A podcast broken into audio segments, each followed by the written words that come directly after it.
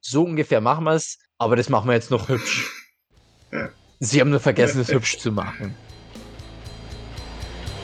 Living creatures from the dawn of time. What havoc will they wreak? I know the supernatural is something that isn't supposed to happen, but it does happen. Just open the door. But now's the time to go through that door. Find what lies beyond.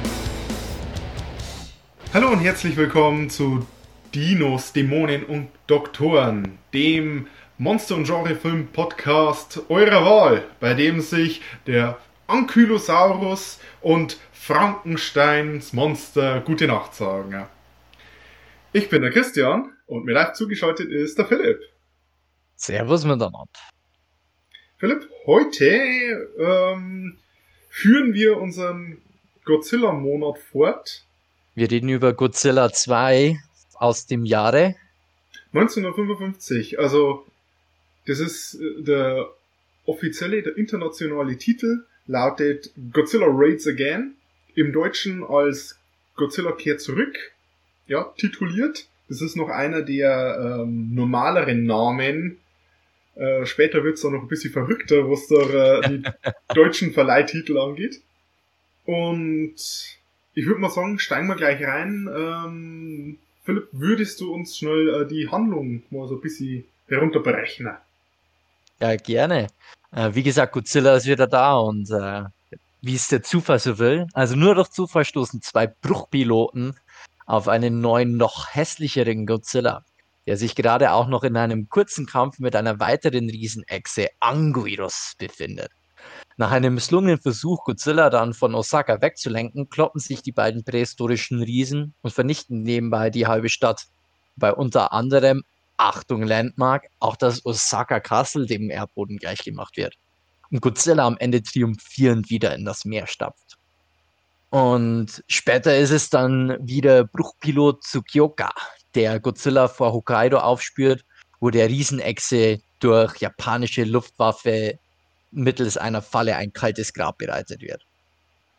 So schaut's aus. Ähm, Philipp, äh, du bist ja jetzt nicht äh, gar so der äh, Godzilla-Spezialist und hast noch nicht ganz so viele Filme angeguckt. Wir kämpfen uns jetzt so langsam durch die Reihe. Ähm, jetzt, nachdem du einen zweiten Film angesehen hast, wirst du deine Entscheidung bereits bereuen? Also, sagen wir es mal so, äh, das Niveau vom ersten Film kann der jetzt nicht ganz halten. Um nicht zu sagen, dass der Film jetzt ähm, relativ langatmig, ich nenne ihn mal langatmig war. Ähm, was irgendwie eigenartig ist, weil der Film nicht mal eineinhalb Stunden dauert. Hm, Äh. also ein bisschen Thriller. Ähm, ich sag mal so, kommt ein bisschen auch daher, ähm, wie rasch der äh, Film in die Produktion gekommen ist. Er stammt aus dem Jahr 55.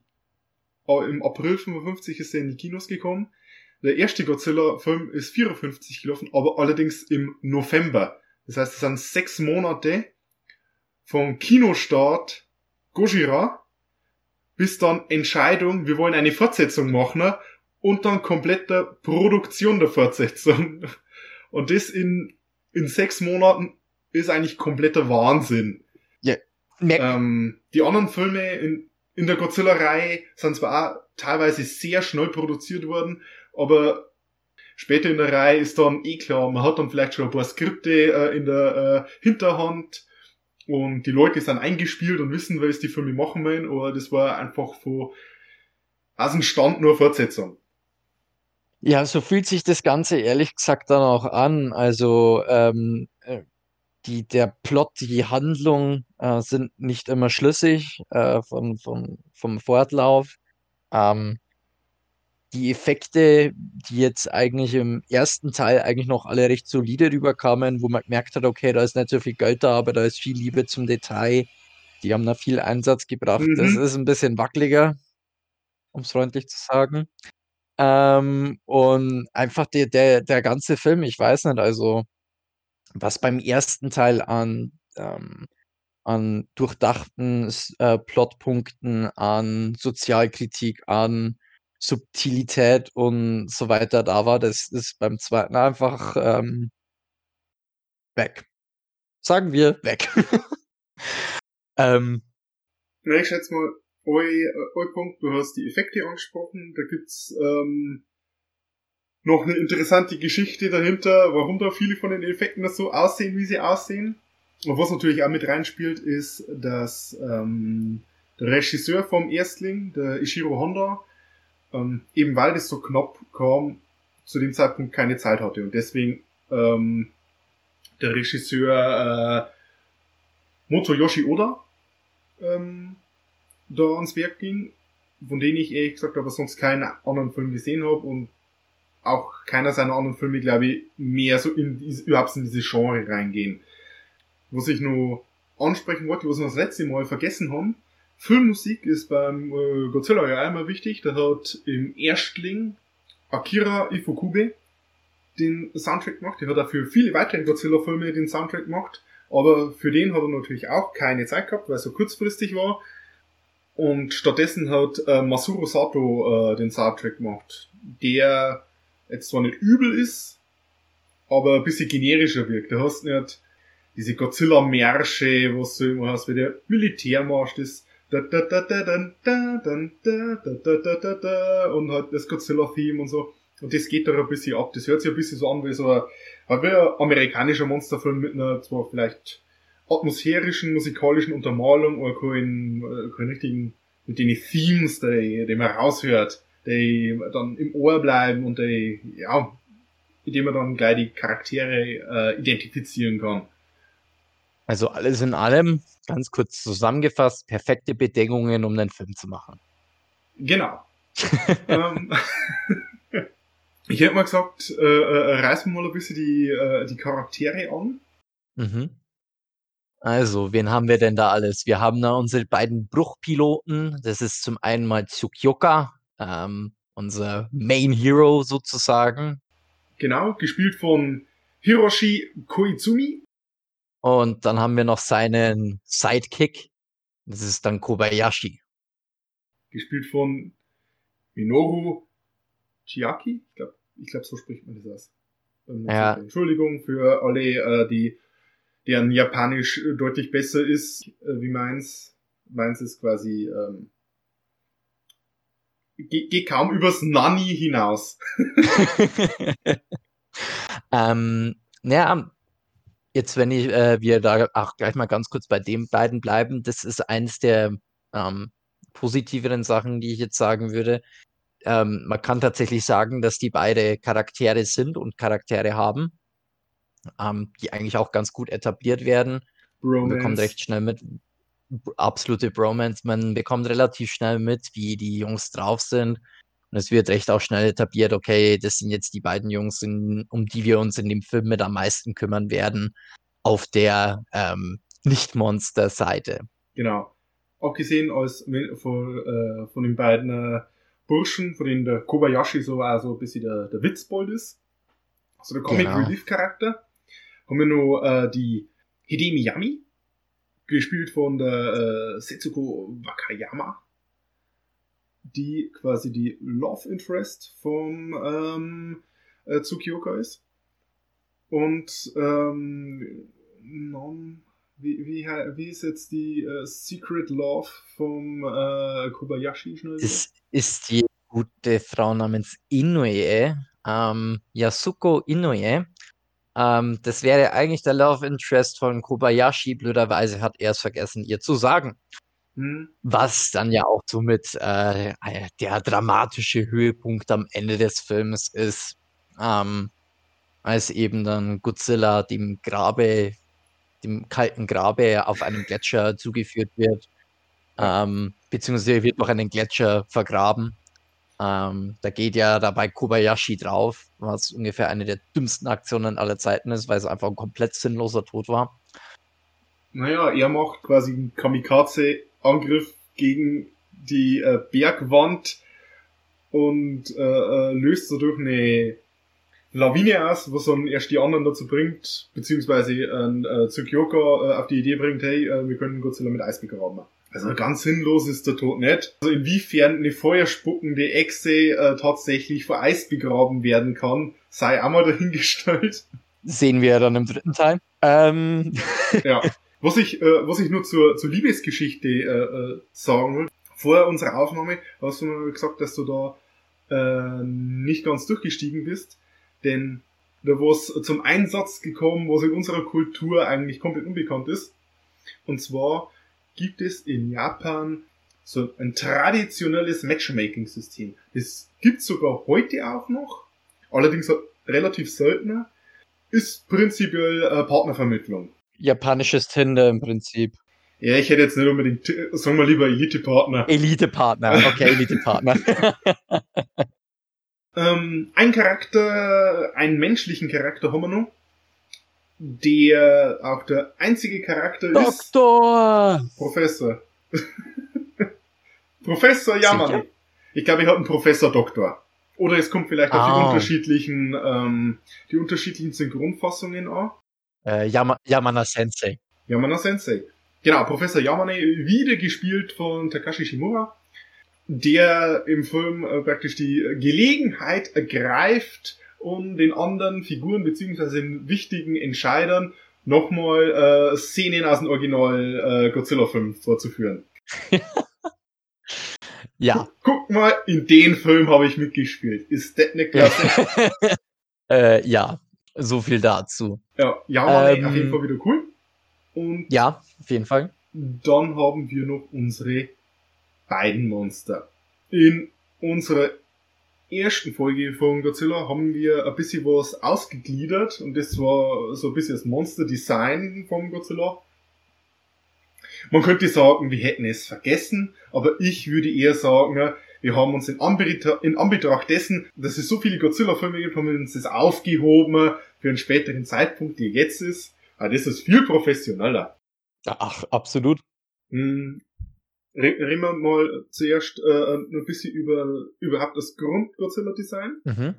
und dann können wir ein bisschen ähm, reden, was die beiden Designs unterscheidet. Mhm.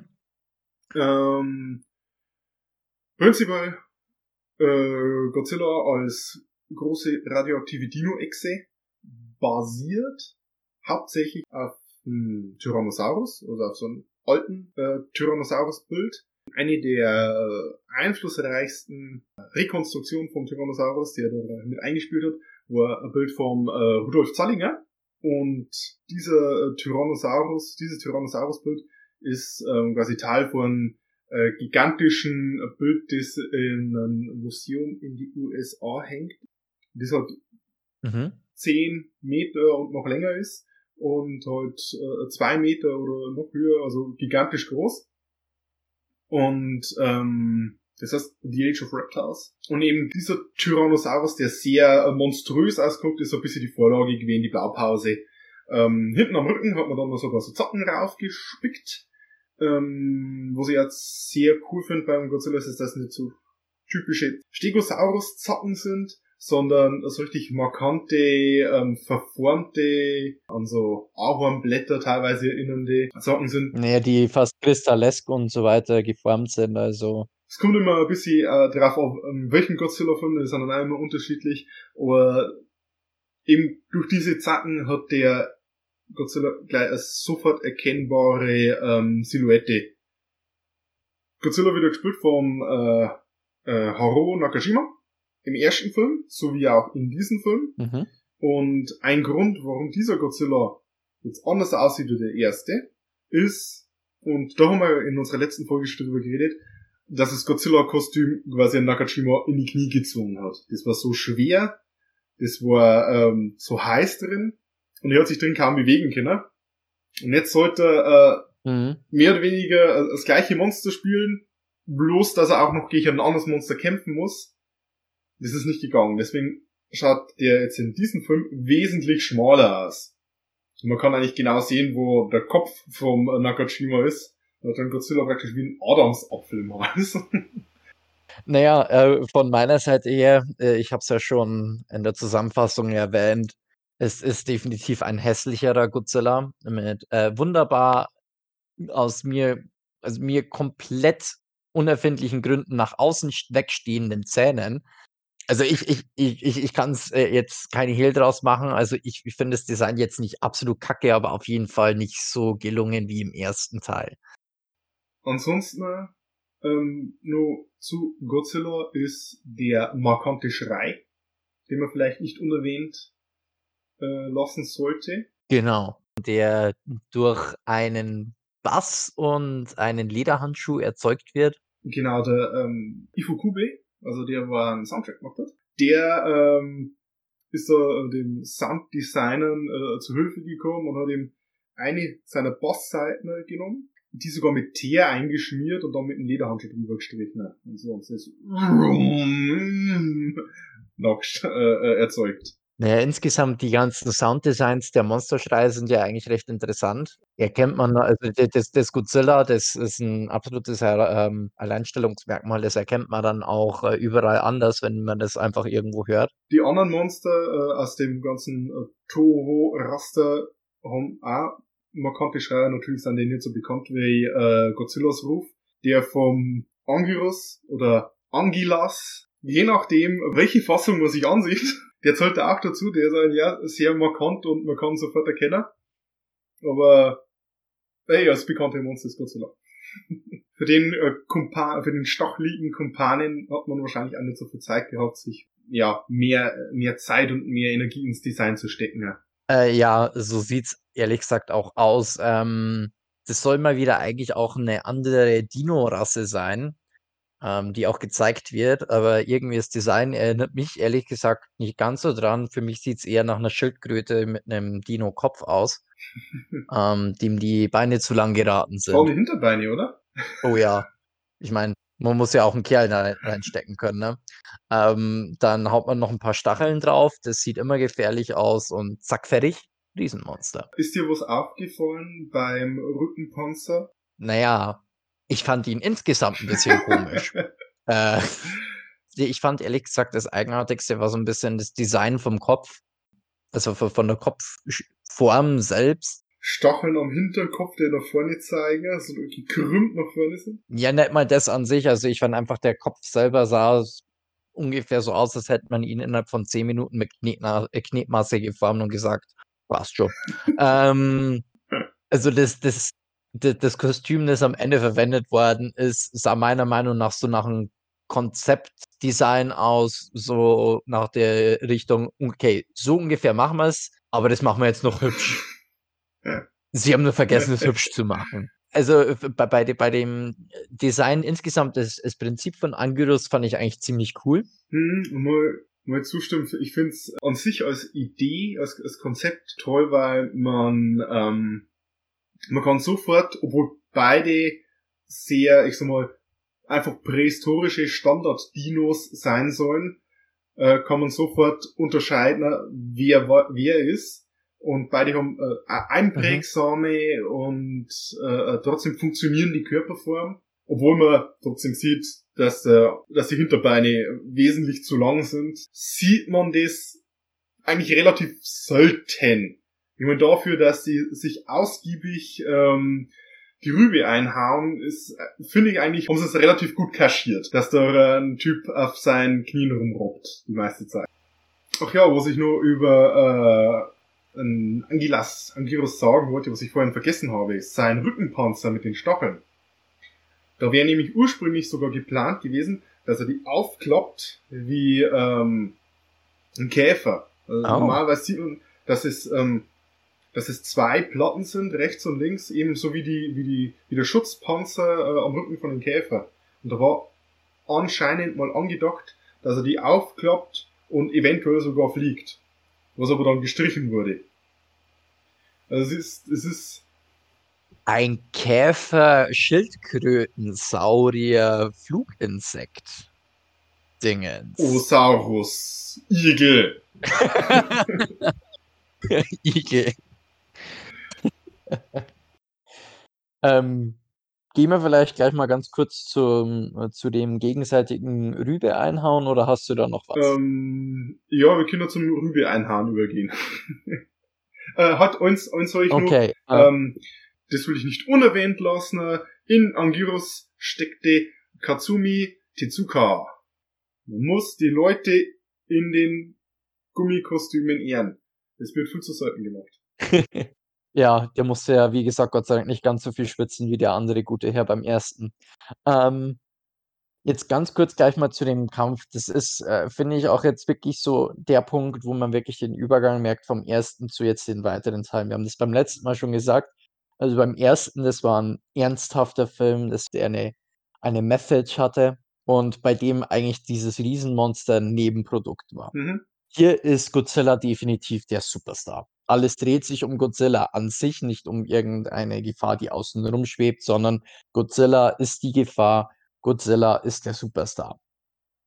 Das hat sich gedacht. Und ähm, was sich reimt, ist immer gut, hat der Pumuckl gesagt. und ähm, es ist so ein, eine große Klimax in dem Film ist selbstverständlich der Kampf zwischen unseren beiden Riesenmonstern.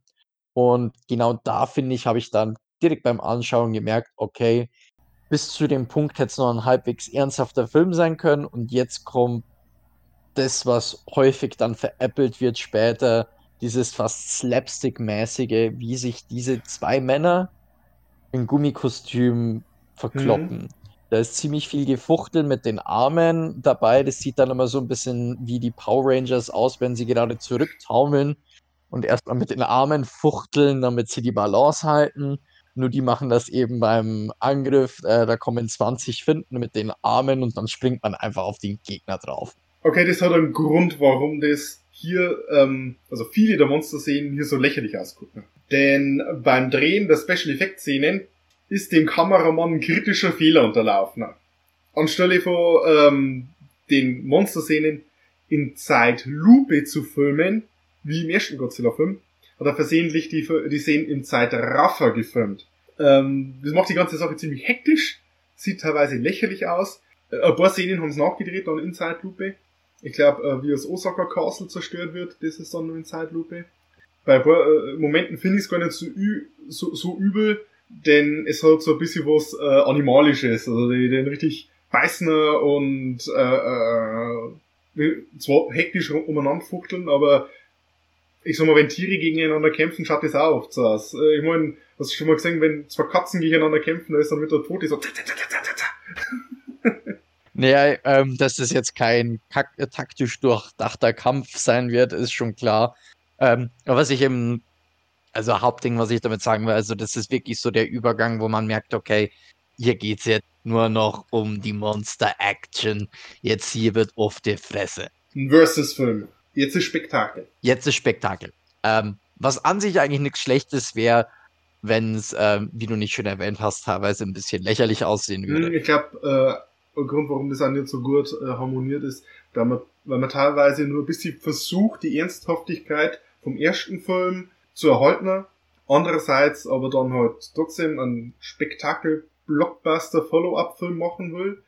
Ähm, dann mit Kobayashi ein bisschen lustigere Figur dabei hat und ähm, den Film dann so ein bisschen das Gravitas da fehlt. Also, weil du hast zwar Menschen, die sterben und eine Stadt, die zerstört wird. Da gibt's einen coolen Shot, weil die eine aus, ähm, aus dem Fenster raus so, so in der Ferne äh, die Lichter sieht, wie äh, Osaka in Flammen steht. Das ist so, so eine von den Momenten, die so ein bisschen an den ersten Film äh, zurückerinnern.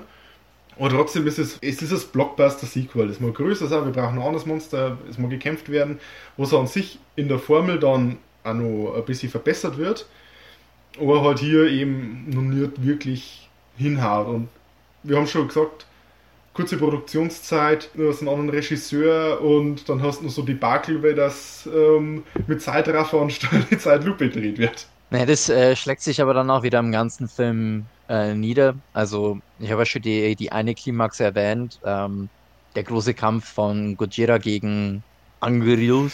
Angur... Du einfach Angilas Ähm. das ist der japanische Name, der ist einfacher zum Aussprechen. Angilas.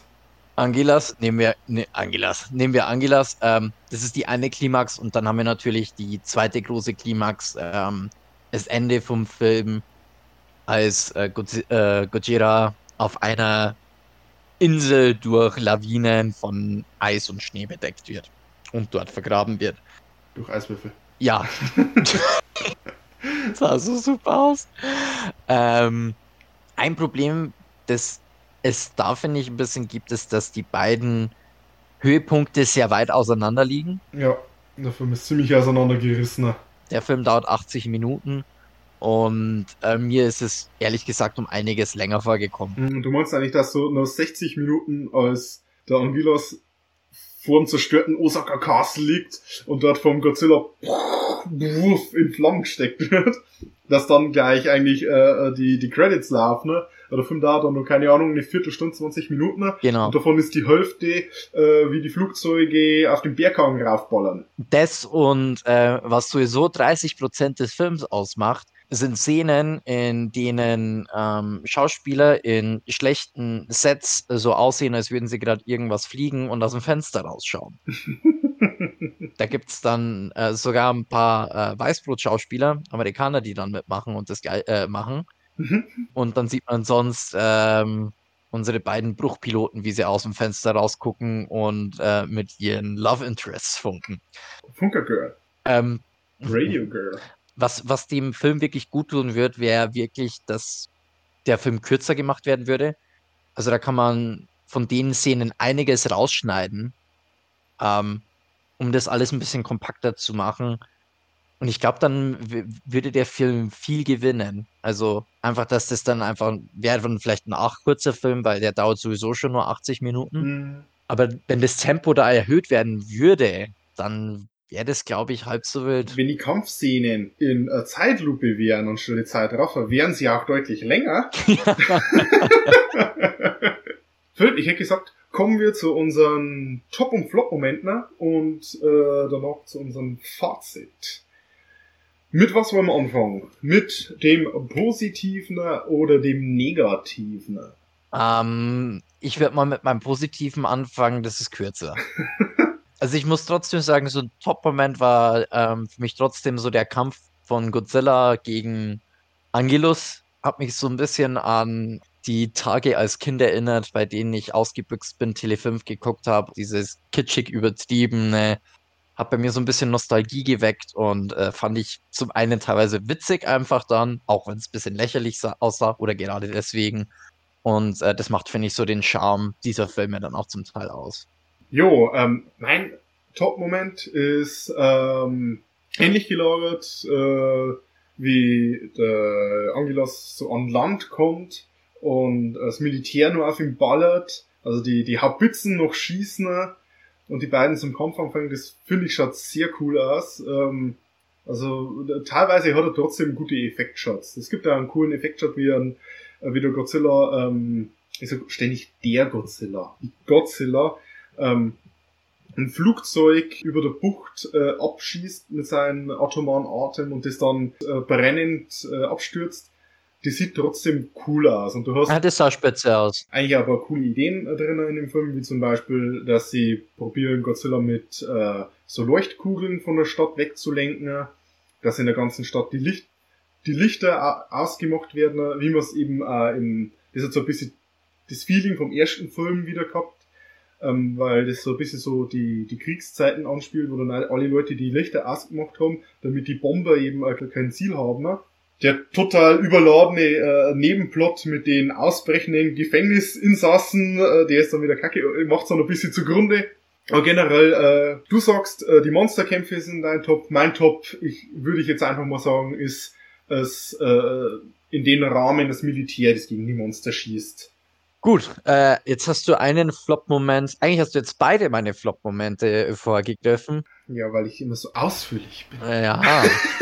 das ist jetzt zum einen mal der Ausbruch der Gefangenen, Mhm. weil der komplett wieder, das ist jetzt wieder eine der Geschichten, der nimmt das Tempo aus dem Film raus und hat null Effekt. Also die haben jetzt einfach bloß irgendeinen Grund gebraucht, warum Godzilla jetzt nicht den Lichtern hinterhergeht, die das Militär in die Luft schießt, sondern äh, Osaka platt macht. Und das ist, weil ja, wir müssen zufällig genau die Firma von dem Piloten platt machen und in die Luft jagen und massiv brennen lassen, damit Godzilla wieder umdreht. Und wie machen wir das? Wir lassen zufälligerweise einen Trupp äh, Gefangener aus dem Gefängnis Gefangenentransport auskommen, der wohl der am schlechtesten gesicherte Gefangenentransport ist, den ich in meinem Leben gesehen habe. So was Idiotisches selten gesehen. Da war der Schulz beim Käfig voller Helden kompetenter. Da, da war der wirklich kompetenter. ähm, und, dann, und dann, aus welchen Gründen auch immer, fahren die Vollgas in so, so keine Ahnung, Öltanks oder sonst was, was dann auch noch in die Luft geht. Also äh, absolut konfuse äh, Teil des Plots, der zehn Minuten oder was dauert. Äh, So lange nicht, Ja. aber es kommen ziemlich lang Ja. vor, ja. äh, Oder es hätte, es hätte theoretisch auch eine 30 Sekunden Szene sein können, wie einfach irgend, keine Ahnung, ein Leuchtkörper eine Fehlzündung hat und deswegen irgendwas in Brand steckt. oder sowas. Ähm, Als die ausgebrochenen ähm, Gefängnisinsassen äh, das Feuer ähm, verursachen, hat er eigentlich keinerlei Aussagekraft. äh, Will der ja. Film damit irgendeinen Kommentar machen? Ich glaube nicht. ja, äh, ich habe sogar noch einen zweiten, den hast du auch schon angesprochen. Mhm. Und das ist die Szene, in der Godzilla 1 gezeigt wird. Warum? Das könnte doch auch schon die beste Szene im Film sein. Ja, ja, ja, ja. Also das könnte jetzt beides sein. Äh, da zeigen sie wenigstens mal wirklich einen guten Film. Aber wa warum? Warum? Warum? Ja, vor allem, es, es, ist, ja, es ist ja für die, die Leute, die haben ja das durchgemacht. Ja. Ich meine, äh, wenn ich jetzt mich in den Film hineinversetze, da hocken noch Militärs dort, ne, die noch ein halbes Jahr zuvor wahrscheinlich gegen den letzten Godzilla gekämpft haben.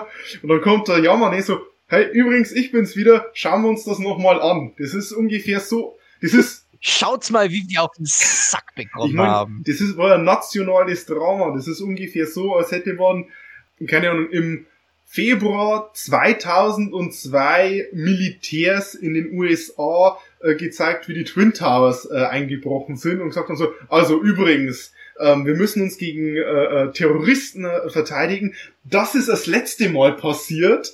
Das ist, äh, falls ihr es vergessen habt oder nicht mitbekommen habt. Aber das hat natürlich einfach ein bisschen auch damit zu tun, die Leute damals hatten nicht die Möglichkeit, sich äh, Filme so wie wir jetzt auf DVD zu kaufen oder später nochmal im Fernsehen anzusehen. Das, ja, deswegen hast du auch viel äh, immer mal Stock-Footage Stock -Footage, äh, von anderen Filmen damit reingespalten oder von vorherigen Godzilla-Filmen mit reingeschnitten, eben weil das nichts kostet in der Produktion und ähm, Zeit bringt, damit wir die 80 Minuten voll kriegen. ja, So. Ähm, dein Flop-Moment. Mein Flop-Moment ist, das habe ich vorhin auch schon mal angesprochen, hat auch damit äh, äh, zu tun, wie der Film gestreckt wurde. Und das ist einfach die 10 Minuten, die äh, auf den Schneehang reingeballert wird. also ich habe mal nachgeguckt, ähm, von dem Zeitpunkt, als der Kobayashi in den Schneehang reinfliegt, ähm, Gut, sein Kumpel, der äh, alarmiert dann noch die anderen Bomber und die kommen dann, dann sieht man nur noch, wie die losfliegen und so. Aber von dem Zeitpunkt, bis dass der Godzilla verschüttet ist, ähm, vergehen roundabout 10 Minuten. Und das bei einem 80-minütigen Film, dessen Höhepunkt der Kampf zwischen den beiden Monstern eigentlich schon abgehakt ist, ah, das war ein bisschen, das war zu lang.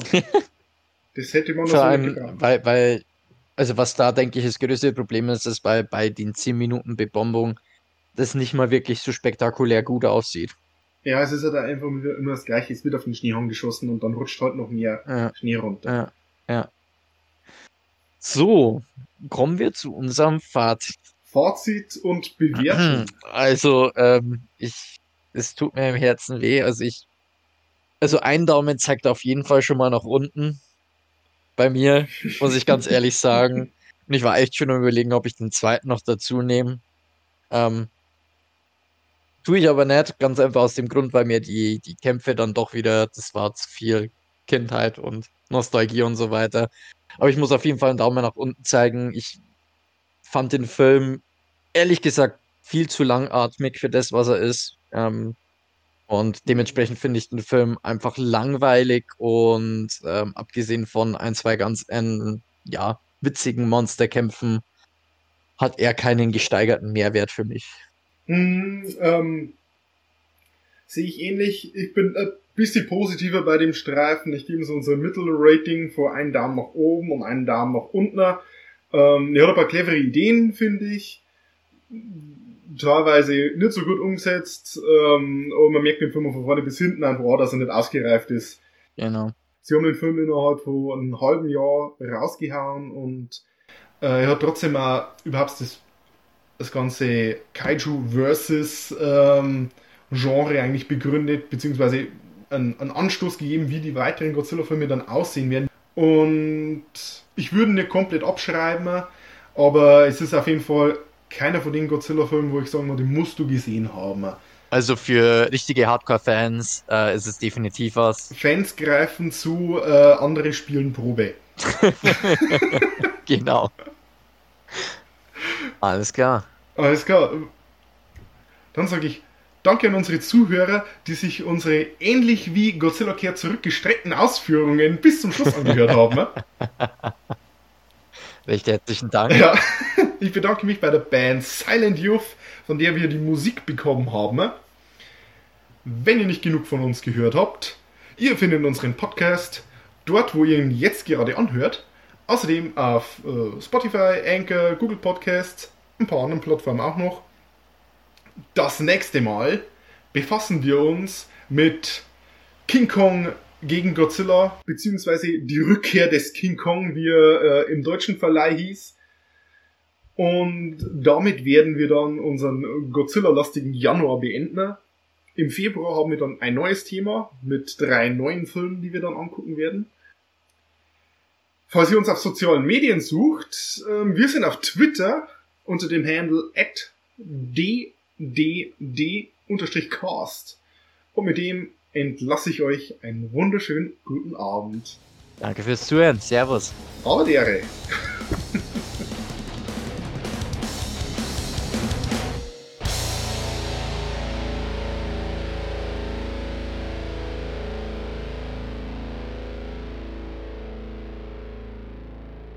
Der Zubayara, äh, Zuba, Zubara, der Effektguru dahinter, der hat, mein Gott,